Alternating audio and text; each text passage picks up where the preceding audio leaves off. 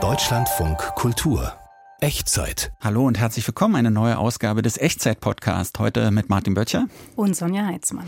Sonja Heitzmann ist die Redakteurin dieser Sendung. Sie hat sich das Thema ausgedacht. Wie immer die Echtzeit. Ein Thema, vier Facetten. Und heute dreht sich bei uns alles um Wasser. Ist natürlich klar. Wasser in letzter Zeit ein großes Thema, gerade wenn es nicht da ist. Aber war das auch das, was dich daran so interessiert hat, Sonja? Das große Thema natürlich, aber mich interessieren vor allen Dingen die Nebenschauplätze. Also was am Rande sich so auftut beim Thema Wasser. Wir hören mal ganz kurz rein, was uns hier erwartet, so an Themen. Wasser ist die chemische Verbindung H2O, bestehend aus den Elementen Sauerstoff und Wasserstoff. Kaltes Glas Wasser. Weil viele Menschen reineres, gesünderes oder schmackhafteres Wasser wollen, gibt es jede Menge Techniken, Wasser zu verbessern. Und wenn es so weitergeht, dann esse ich nur noch Austern. Ich esse gerne Austern, weil ich diesen frischen Geschmack nach Ozean gerne mag. Es kommen mehr Leute, wenn der Stausee leer, als wenn er voll ist. Mir wäre es lieber, sie kämen, wenn die Natur hier so richtig Freude macht und nicht wegen toter Fische und anderer Katastrophen. Eine Toilette wäre hier im Slum Kibera, einem der größten in Kenias Hauptstadt, purer Luxus. Stattdessen gehen alle zum Toilettenhaus um die Ecke. Unsere Themenübersicht hier in der Echtzeit. Wasser also das große Thema. Ein Thema, vier Facetten. Äh, Sonja, vielleicht kurz erklärt, was uns so an Themen heute so erwartet? Ja, ich habe ja gesagt, mir geht es um die Nebenschauplätze, was das Thema Wasser betrifft. Und da geht es einerseits darum, wie weit Menschen gehen auf der Suche nach dem reinen Wasser, andererseits aber auch, was es bedeutet, ohne eigene Toilette zu leben und immer ein öffentliches Toilettenhaus benutzen zu müssen. Und es geht aber auch darum, was passiert, wenn die Dürre bei uns ankommt, also in Europa direkt vor der Haustür, wie in den letzten Monaten und wie Menschen damit umgehen. Da schauen wir uns ein Phänomen an, das heißt Dürretourismus. Und darüber habe ich mit Julia Macher gesprochen. Sie ist in Spanien zu Hause und da schlägt ja die Dürre gerade so richtig zu. Wir hören uns mal an, was Julia Macher über das Thema Dürretourismus zu sagen hat. Hallo Julia. Hallo. Was ist das, der Dürretourismus? Man fährt dorthin, wo es keine Dürre gibt oder gerade dorthin, wo es besonders trocken ist? Man fährt dorthin, wo es besonders trocken ist, dorthin, wo die Dürre am sichtbarsten ist. In Spanien, das sein Trinkwasser und das Wasser für Landwirtschaft und Industrie aus Stauseen äh, bezieht, sind das eben diese Stauseen. Einige der größten davon wurden in den 1960er Jahren angelegt unter der Diktatur als gigantische Infrastrukturprojekte.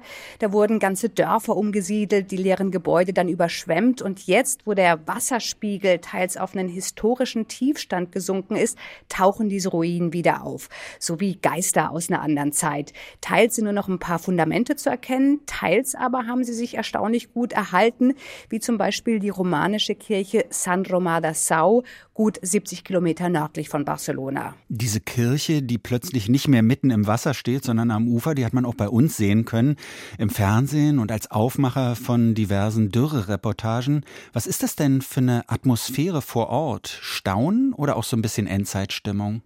Ich glaube, es ist beides gleichzeitig. Äh, ich war an einem Werktag da und es war für einen Werktag relativ viel los. Der Parkplatz war zur Hälfte belegt ungefähr. Von da aus sahen wir dann schon so ja, zwei Dutzend Besucher im Gänsemarsch über ein Geröllfeld stapfen. Das muss man sich wie so ja, in Stufen abfallendes Feld aus trockenem Lehm und mit kleinen Steinen vorstellen. Eben das ganze ehemalige Sediment des Sees. Es war so 500, 600 Meter bis zur Kirche. Da kamen manche schon etwas ins Schnaufen, weil es natürlich jetzt keine äh, normalen Wege auf dem Seegrund gibt. Und vor der Kirche wird dann gerastet und dieser Kirch Durchgang, der ist für wirklich viele eine sehr ja, emotionale Angelegenheit, auch für Montserrat äh, Salvador, eine Frührentnerin aus der Nähe von Barcelona.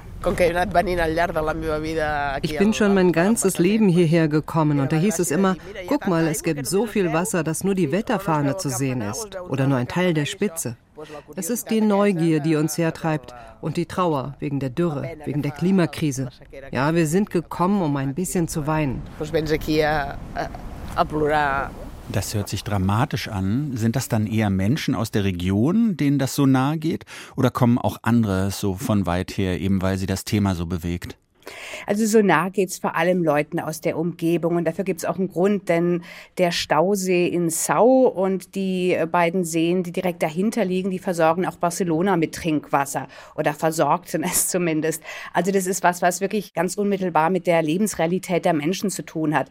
Aber neben Einheimischen habe ich auch ein paar ausländische Touristen da getroffen, zum Beispiel ein Paar vom Niederrhein.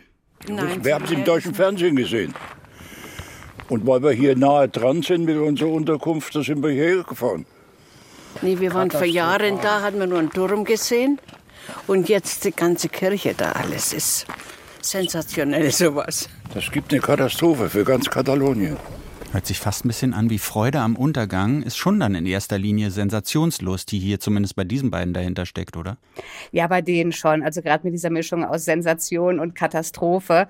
Und generell denke ich, es ist halt so eine Mischung aus Herdentrieb und Sensationslust. Man will einfach mit eigenen Augen sehen, sich davon überzeugen, dass es wirklich so ist wie im Fernsehen oder wie auf Instagram. Und dafür ist dieser Pantar de Sau, dieser Stausee ja auch ein sehr griffiges äh, Motiv, weil er wirklich zum Teil eben mehrere Sedimentschichten ausgetrocknet sind und dieser Boden so rissig ist, wie man es sonst nur aus Notstandsgebieten in Afrika kennt. Und diese extreme Landschaft liegt jetzt vor der eigenen Haustür. Ich glaube, was dieses Bild auch so faszinierend macht, ist die Vielschichtigkeit. Denn es steht gleichzeitig fürs Gestern, also für das ursprüngliche Dorf vor der Überschwemmung durch den Stausee, fürs Heute und es lässt so etwas das Morgen erahnen, wenn Spanien vielleicht wirklich zur Wüste wird. Diese Ansicht ist zumindest der Philosoph Jordi Ortega, der in diesem Dürretourismus das menschliche Bedürfnis nach Selbstvergewisserung befriedigt sieht. Es geht darum, Zukunftsszenarien zu finden, ein Bild dafür, wie unsere Welt übermorgen aussehen könnte. Deswegen fahren die Leute zum Stausee von Sau. Aber es geht nicht nur darum zu begreifen, wie die Menschen als geologische Kraft unsere Erde verändert haben, sondern auch darum, wie dieser veränderte Planet die Menschen oder die Gesellschaft verändert. Die Katastrophe und der Pantano de Sau haben einen pädagogischen Wert cambiar las cosas. Da könnte man ja fast was Positives drin sehen. Hattest du denn den Eindruck, dass die Menschen durch den Besuch dort tatsächlich umdenken, zu Umweltfreunden werden, dann vielleicht sogar klimafreundlich handeln, also irgendwie geläutert zurückkehren? Also ich glaube, die allermeisten, die kommen wegen des Selfies. Da gab es dann zum Teil auch richtige Auseinandersetzungen, zum Beispiel zwischen einer Mutter und einer Tochter über die richtige Pose, den richtigen Bildausschnitt und so weiter. Aber bei anderen findet tatsächlich sowas wie Selbstreflexion statt. Äh, ich habe da zum Beispiel Marie Carmen Rodriguez getroffen, eine Frau Anfang 60 und die hat mir Folgendes erzählt. Vielleicht ist es ja auch so eine Art Abschied nehmen, denn wahrscheinlich wird es ja nie mehr so wie früher. Das ist schon bewegend. Wir hätten nie gedacht, dass wir diese Klimakrise noch mit den eigenen Augen sehen. Meine Generation ist im Wohlstand aufgewachsen. Bis meine Tochter, sie ist jetzt 33, mich gewarnt hat vor der Klimakrise, war ich ein glücklicher Mensch. Ich wusste zum Beispiel gar nicht, dass die Billigmode so großen Schaden anrichtet. Ich vertraue fest darauf, dass die junge Generation die Dinge anders machen wird. Und genau das ist laut dem Philosophen Jordi Ortega das eigentlich Ausschlaggebende. Was meinst du denn, was genau, dass die nachkommende Generation es besser macht als diejenigen, die es verbockt haben? Also in erster Linie, dass es Hoffnung gibt und dass man sich sowas wie einen Restoptimismus bewahrt. Denn, so Ortega, nur dann können Gesellschaften ihre transformative Kraft entwickeln. Und da liegt für ihn aber auch gleichzeitig das Ambivalente am Pantar de Sau, weil dieser leere, triste Stausee könnte natürlich auch jede Hoffnung zunichte machen und so als Bild der totalen Apokalypse gelesen werden. Da sind wir ja noch nicht angekommen, zum Glück, also dass alles verloren ist. In Spanien hat es jetzt auch endlich mal wieder geregnet, aber ausreichend? Nein, die Stauseen sind hm. im Durchschnitt immer noch nur zu etwas über 47 Prozent gefüllt und der spanische Wetterdienst hat schon Extremtemperaturen für diesen Sommer prognostiziert. Aber am Pantar de Sau wächst ein kleiner Schimmer Hoffnung in Form von grünem Gras, mit dem Nebeneffekt übrigens, dass die Dürretouristen weniger werden. Was glaubst du denn? Ist dieser Dürretourismus Tourismus für die Branche dann ein Ersatz, also für diejenigen, die nicht mehr kommen, wenn es kein Wasser mehr gibt? Nee, also zumindest nicht hier in Katalonien. Ich habe bei meinem Besuch da mit äh, Wassersportanbietern gesprochen. Die bieten zwar jetzt statt Kanutouren, Wandertouren oder Nordic Walking an, aber von diesem Dürretourismus profitieren sie nicht, weil die meisten wirklich nur zum Gucken, Knipsen kommen und dann gleich wieder weg sind.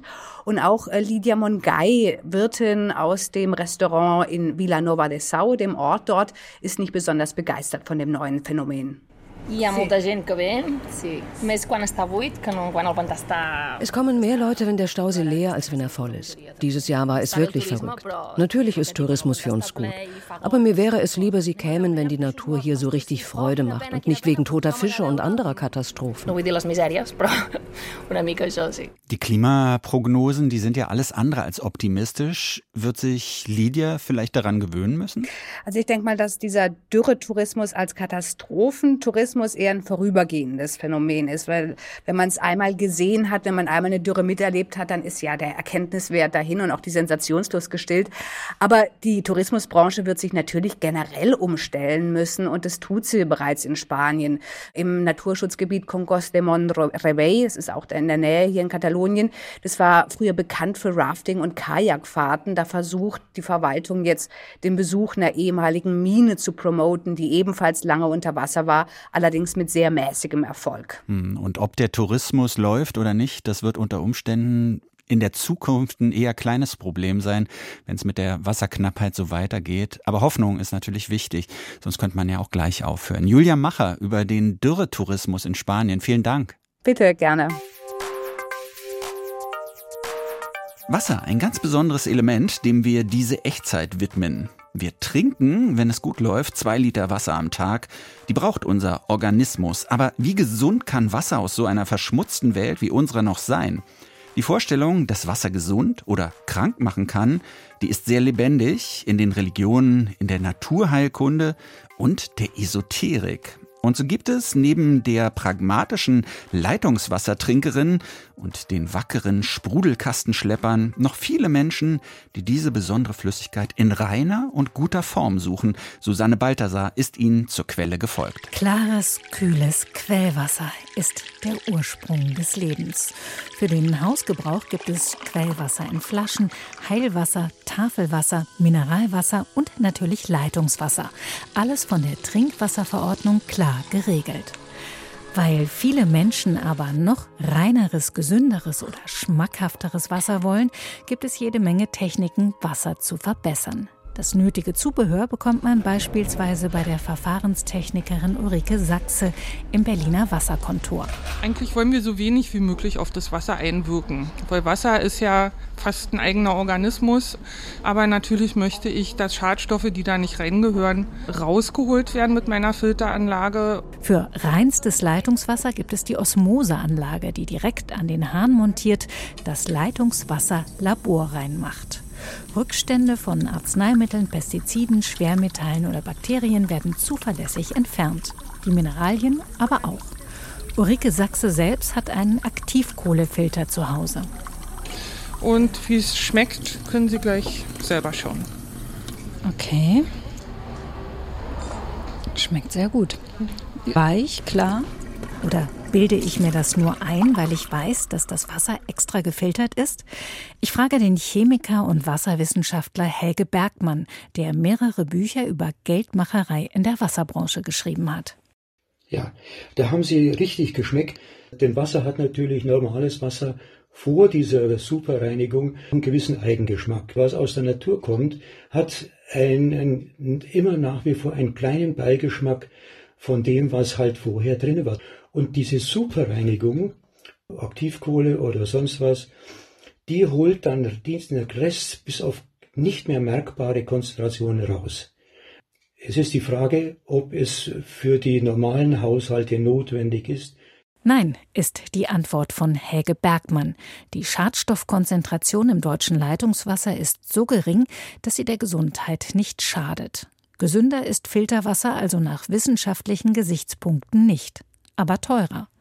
Aber gefiltertes Wasser ist immer noch billiger als Mineralwasser, hält Ulrike Sachse dagegen. Und ökologischer. Von Flaschenwasser hält sie eh nicht viel. Wasser muss fließen, sagt sie.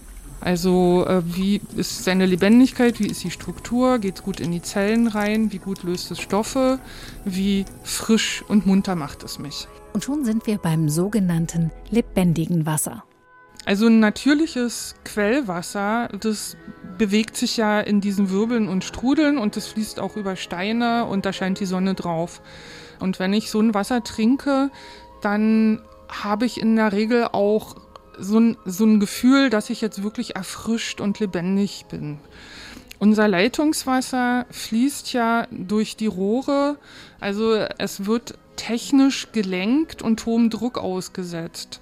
Und dabei wird vermutlich die Struktur verändert, sodass es dann eben auch nicht mehr dieses erfrischende Gefühl hat. Ulrike Sachse zeigt mir einen Verwirbler.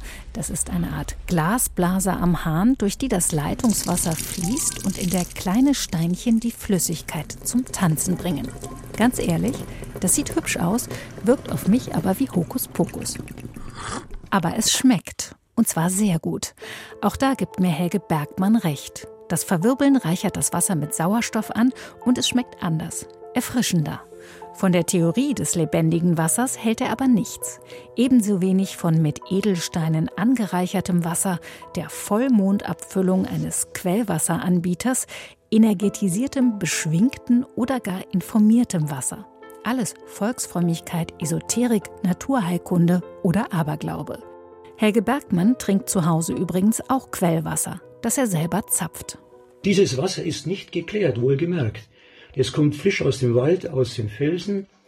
Neben dieser Quelle ist ein Schild von der Gesundheitsbehörde in Koblenz mit regelmäßigen Untersuchungen. Das ist die Pflicht bei solchen Dingen.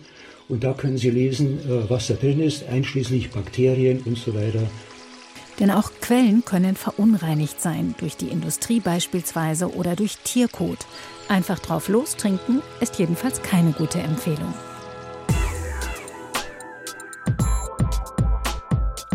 Das ist der Echtzeit-Podcast und meine Redakteurin Sonja Heitzmann ist noch bei mir. Wir haben jetzt ein Thema, daran scheiden sich, glaube ich, so die Geister. Ich kann persönlich damit überhaupt nichts anfangen. Ich finde es sogar widerlich. Austern. Aber du scheinst ein Austern-Fan zu sein, denn du hast mir ein Gespräch organisiert mit jemandem, der ein Buch über Austern geschrieben hat. Andreas Ammer. Nee, ich bin eigentlich überhaupt kein Austern-Fan. Ach so. Ich habe einmal eine probiert und erinnere mich daran, dass sich alles in mir zusammengezogen hat. Und ich habe mich auch nie wieder daran getastet. Ich habe Austernfans in meinem Umfeld, in meiner Familie, in meinem Freundeskreis, aber niemand konnte mich überzeugen, das nochmal zu probieren. Und dann habe ich aber dieses Buch Austern, ein Porträt von Andreas Ammer entdeckt. Und er erzählt so faszinierend von diesen Tieren und von dem Verzehr und dieser Begegnung von Mensch und Tier, dass ich es fast doch noch mal wagen würde, eine Auster zu essen. Ja, ich habe mit Andreas Ammer gesprochen. Meine erste Frage an ihn war, ob er heute schon eine Auster geschlürft hat. Oh, leider nein, leider nein. Austernessen ist ja doch etwas Besonderes. Also man macht es nicht jeden Tag. Also heutzutage. Früher war das ein arme Leute Essen. Armut und Austern gehen immer zusammen, hat Dickens gesagt, als er in die Straßen von London schaute. Damals im 19. Jahrhundert haben nur die Ärmsten der Armen täglich und andauernd Austern essen müssen. Für uns ist es ja heute etwas ganz Besonderes geworden. Was macht denn die Auster für uns oder für Sie so verführerisch? Erstens, ganz banal, schmeckt sie mir. Das kann man nur ganz hedonistisch einmal sagen. Ich esse gerne Austern, weil sie mir gut schmecken, weil ich diesen frischen Geschmack nach Ozean gerne mag und weil ich dieses Gefühl auch mag, dieses zweifelhafte Gefühl, dass ich jetzt hier etwas Lebendiges esse. Es kann jetzt irgendwie etwas komisch klingen, aber es ist natürlich etwas, was uns an den Urgrund des Menschen zurückführt. Also der Mensch hat Fangzähne, der Mensch ist eigentlich dazu geboren, Tiere zu fressen und nur im Fall der Auster hatte das nicht so industriell weggelagert, also dass ein Metzger oder sonst jemand das Tier, wenn wir nicht Veganer sind, für uns tötet, sondern da müssen es wir noch selbst machen. Das finde ich eine heilige Pflicht eigentlich auch, dass man ab und zu seine Beute selbst erlegt. Jede Auster trinkt, so will ich das mal nennen, bevor sie auf dem Teller landet, bis zu 240 Liter Meerwasser am Tag. Dieses Wasser wird durch ihren Körper gespült, filtert dabei Plankton und alles heraus, was ihr schmeckt. Welche Rolle spielt denn das Wasser, dieses ewige Umspültsein beim Geschmack? Das schmecken wir, wenn wir die Auster essen, weil die Auster hat das Wasser noch in sich. Sie hat es schön sauber gemacht. Dieses zweite Wasser, was entsteht, wenn man eine Auster geöffnet hat, was dann da herausfließt, das quasi ihr Blut ist, schmeckt besonders gut. Und ich glaube ja, wenn man so ein bisschen mystisch denken will, dass wir da, so wie wir gerne ins Wasser gehen und auch aufs Wasser sehen, immer irgendwie angerührt werden, wenn wir hier dieses ozeanische Wasser, aus dem wir stammen, als Lebewesen in uns spüren. Ich glaube, das macht etwas mit uns. Herr Ammer, vielleicht können Sie uns einmal kurz erklären, was so sinnlich bei Ihnen passiert, wenn Sie eine Auster verzehren. Sagen wir mal, eine Auster isst man nicht so, wie man einen Burger isst. Man isst eine Auster nie beiläufig, sondern man hat sie vor sich liegen, man schaut sie an, quasi respektvoll, man überlegt sich, was man jetzt da gleich tun wird. Man nimmt sie dann vielleicht in den Mund. Im Verzehr der Auster ist dieses Ritual einzig noch im Luxusrestaurant aufgehoben, dass ein Lebewesen das andere wirklich bei lebendigem Leib verschlingt. Also so wie es in der Steppe dauernd passiert, wie es irgendwie mit allen fleischfressenden Tieren dauernd passiert. Also dieser Akt, der ist ganz, ganz einzigartig und wie wir alle wissen und wie ja auch genügend bekannt ist, hat er natürlich durchaus etwas Erotisches. Inwiefern ist es denn ein Sexualobjekt? Es hängt mit der Konsistenz zusammen. Es hängt damit zusammen, dass man diesem Wesen sehr aphrodisierende Wirkungen zuschreibt. Sie wird schon immer von Casanova bis Immanuel Kant als eins der erotischsten Speisen beschrieben. Und dann gibt es in New Orleans diese berühmten Oyster Dancers, also Frauen, die als Austernkörper vor den Männern tanzen. Also es gibt eine ganze Kulturindustrie der erotischen Aufladung dieses kleinen Wesens ist ja eigentlich nicht sehr hübsch ist. Eine Auster hat nur nichts Anziehendes eigentlich an sich. Sie haben schon ein bisschen was erzählt über diesen besonderen Moment, wenn man die Auster ausschlürft. Wobei man ja sagen muss, das ist nicht der Anfang des Austernessens, dieses Schlürfen, sondern eigentlich der Höhepunkt. Es geht nämlich neben dem Essen oder neben dem Geschmack ja auch darum, diese Muschel erstmal zu öffnen. Da muss ein Muskel durchschnitten werden. Die Auster wehrt sich mit ganzer Kraft dagegen, geöffnet zu werden. Was fasziniert Sie an diesem Kraftakt? Dieser Kraftakt ist ja sozusagen schon die ganze Zubereitung. Anders als andere Gerichte, Fleisch, Salat, muss eine Auster nicht weiter zubereitet werden. Sie liegt schon perfekt auf unserem Teller. Man kann einen Geschmack der Auster eigentlich nicht mehr verbessern. Auch Spitzenköche machen es ganz, ganz dezent, nur dass sie nur irgendwie ganz wenig, vielleicht mal irgendwie äh, Vinaigrette dazu tun. Es gibt in Amerika die Art, Austern zu überbacken. Das ist aber eher sozusagen, um ihren Geschmack wegzunehmen. Und das ist, obwohl die Auster irgendwie in der Spitzenküche heimisch ist, also man kriegt es selten im Wirtshaus nebenan, sondern nur in großen, teuren Restaurants oder spezialisierten Bars, also etwas Besonderes ist, wird sie auch in Drei-Sterne-Restaurants eigentlich nur als Auster mit ganz, ganz wenigen Zutaten serviert. Hm. Sie schreiben in Ihrem Buch ja auch, dass der Verzehr der ersten Auster so etwas wie ein Initiationsritual ist. Fast alle Menschen, die eine Auster essen und Auster mögen, können sich an ihre erste Auster erinnern. Das ist ein heiliger Moment in einem Leben, der meistens etwas mit Erwachsenwerden, mit Adoleszenz zu tun hat. Anthony Bourdain, der große amerikanische Fernsehkoch, beschreibt in seiner Biografie den Moment des Essens seiner ersten Auster. Das sei der wichtigste Moment in seinem Leben gewesen. Er sei in diesem Moment auf einem kleinen französischen Kutter erwachsen geworden, als er unter den skeptischen Blicken seiner Eltern diese erste Auster geschlürft hat. Und er schreibt dann, nichts kam diesem Moment jemals in meinem Leben nahe. Nicht der erste Sex, nicht die ersten Drogen, nicht die erste Fernsehsendung. Nichts hat die erste Auster toppen können in seinem Leben. Sie haben es schon kurz angedeutet, was die Auster früher war, was sie heute ist. Vielleicht können wir das noch ein bisschen vertiefen. Seit wann gibt es Austern und wann waren sie besonders beliebt als Speisemittel? Ja, Austern gibt es schon sehr, sehr, sehr, sehr, sehr viel länger als alles, was Mensch ist und Mensch bedeutet. Auch sehr, sehr viel länger als die meisten Tiere überhaupt. Austern, obwohl man immer denkt, sie seien so zärtlich, sind die widerstandsfähigsten Wesen überhaupt. Also die Katastrophen, die die Saurier und alle anderen Lebewesen nicht überlebt haben, haben die Austern ganz einfach weggesteckt. Also die haben alle Kometeneinschläge, alle Eiszeiten, alle Hitzezeiten einfach überlebt. Und sie werden sicher auch den Menschen, wenn er den Planeten endlich zerstört hat, überleben und irgendwie dann die Weltherrschaft antreten. Und die ersten Menschen haben wahrscheinlich Austern gegessen. Man sieht es, die ersten Ausgrabungen, die es gibt, wenn ein Skelett irgendwo gefunden wird, ein neues, ältestes Menschenskelett, liegen daneben immer Austern. Weil die ersten Menschen haben sich an Ufern angesiedelt und haben da aus den Wassern die Austern gegessen. Das war sozusagen das erste Sesshaftwerdungsding immer, irgendwann ans Ufer gehen, Austern essen. Und Sie glauben, dass die Auster uns unter Umständen überdauern wird? Auf jeden Fall. Also sie ist so widerstandsfähig, sie kann sich so anpassen. Es gibt keine mir vorstellbare Art, wie so eine Auster untergehen soll. Andreas Ammer hat das Buch Austern ein Porträt geschrieben. Erschienen ist es bei Mattes und Seitz. Und so faszinierend sich das auch alles anhört. Herr Ammer, mich haben Sie nicht überzeugt. Das ist nichts für mich, aber vielleicht gut für Sie. Bleibt mehr für Sie übrig. Vielen Dank für das Gespräch. Ich danke Ihnen.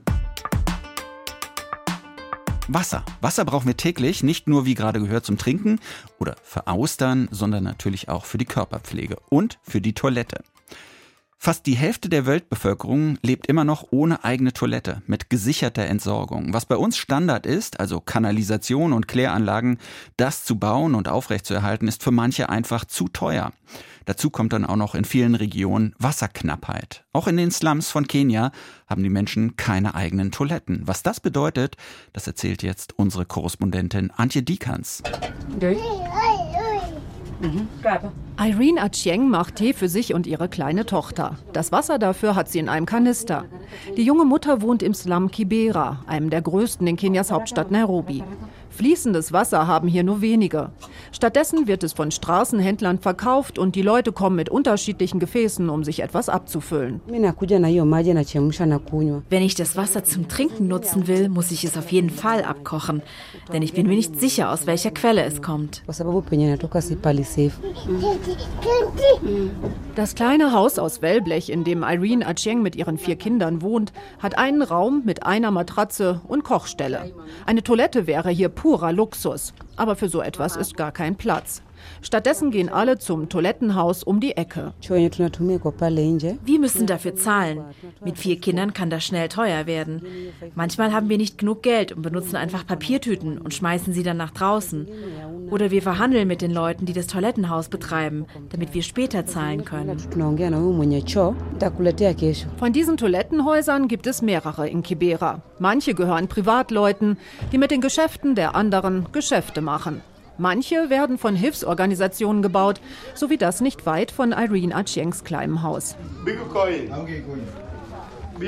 Das gemauerte Gebäude hat direkt am Eingang hinter Gittern einen Kassenraum. Hier sitzt Clyde Otieno und kassiert. Das ist so eine Art Büro für uns. Wir sammeln hier das Geld ein aber manchmal ist die Luft, die rüberweht, so schlecht, dass wir lieber nach draußen gehen. Links von der Kasse ist ein Gang, von dem sechs Stehtoiletten abgehen. Hier kann man sich über ein Loch im Boden hocken, das von Keramik eingefasst ist. Die Türen haben einfache Riegel und in den Kabinen ist es sehr eng. Abgespült wird von Hand. Wir haben hier Wasserhähne. Du kommst, erleichterst dich und dann füllst du den Kanister. Yourself.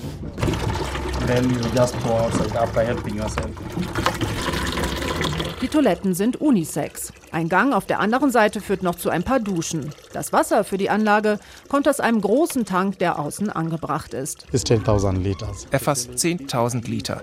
Wenn wir ihn füllen, reicht es für fünf Tage. Jeden Tag nutzen knapp 200 Leute das Toilettenhaus und die Duschen. An Wochenenden sind es deutlich mehr. Alle zahlen umgerechnet etwa 8 Cent pro Toilettenbesuch und nochmal extra für eine Dusche. Das ist viel Geld, wenn beim Großteil das Tageseinkommen nur wenig über einem Euro liegt. An anderen Toilettenhäusern sind die Preise ähnlich. Clyde und die übrigen Betreiber leben von den Einnahmen. Früher gehörten sie einer Gang an und haben Menschen überfallen. Du kannst nicht nur rumsitzen und reden. Wie sollst du dann an Essen kommen? Du musst andere ausrauben. Nicht, weil dir das besonders gut gefällt, sondern weil du deinen Lebensunterhalt verdienen musst. Eine Hilfsorganisation hat die Toilettenanlage samt Kanalisation gebaut und den jungen Männern mit den Jobs hier eine neue Chance gegeben. Den Betrieb und die Instandhaltung müssen sie selbst finanzieren. Jetzt haben wir wenigstens etwas. Besser als früher, als wir jeden Tag um Haaresbreite vom Tod entfernt waren. Die früheren Gangmitglieder sorgen jetzt für die Sicherheit der Toilettenbesucherinnen und Besucher. Denn gerade Frauen werden in der Dunkelheit sonst häufiger überfallen. Doch hierher trauen sich keine Kriminellen. Irene Achieng ist froh, dass das Toilettenhaus in ihrer Nachbarschaft ist. Ich fühle mich sicher, weil die Anlage von diesen Männern bewacht wird. Niemand kann dich angreifen, wenn du auf Toilette bist. Sie haben bis 10 Uhr abends geöffnet.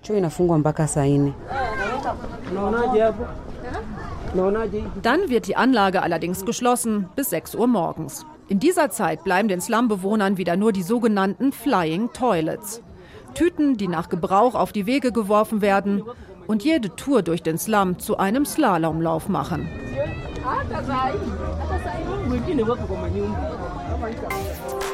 Wir sind schon wieder am Ende angelangt. Der Echtzeit-Podcast ist vorbei. Mein Name ist Martin Böttcher. Ich bin Sonja Heitzmann. Und wir haben über Wasser gesprochen. Was würdest du so sagen als Fazit? Wasser, ohne geht's nicht, oder? Ohne geht's nicht, ganz essentiell und sehr kostbar. Schönes Fazit. Ein paar Hinweise noch zum Schluss. Man kann uns nicht nur als Podcast, sondern auch im Radio hören. Jeden Samstag von 16 bis 17 Uhr im Deutschlandfunk Kultur mit viel Musik und dann auch mit unserer jeweils aktuellen Serie. Diese Serien haben aber auch einen eigenen Podcast, den Serienpodcast. Vielen Dank fürs Zuhören. Bis zum nächsten Mal.